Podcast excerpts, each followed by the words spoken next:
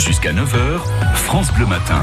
Comme promis, chaque matin, on écoute euh, les plus petits, les paroles de Môme, des paroles recueillies par euh, Chloé Bidet. Elle leur a demandé ce que c'était que les pesticides. C'est euh, comme euh, un liquide qu'ils mettent dans l'engrais pour que ça pousse plus vite. Avant ça servait, mais maintenant ça tue les abeilles et des bêtes. C'est bien vu que ça tue les bêtes, comme ça tu te fais pas piquer, mais pour les plantes c'est pas toujours bien. Et aussi ça, ça fait pas du bien aux animaux et aux insectes. Si ça tue tout ce qui pique, c'est-à-dire que en gros on n'aura plus de miel, c'est-à-dire que les abeilles elles sont mortes. Et on n'aura plus de, de fruits parce que c'est ce qui fait le pollen. Vous dites ça, mais il n'y a pas que les, les, euh, les bêtes. hein. Il y a aussi vous qui peuvent, euh, euh, par exemple, mourir des pesticides. Il y a du poison dedans, c'est dangereux. Pour les poumons, c'est pas bon. Pour euh, la- tout ce qui est respiration et euh, trucs comme ça. Et aussi ça peut être dangereux parce que tout ce que ils récoltent dans les champs qui a des pesticides,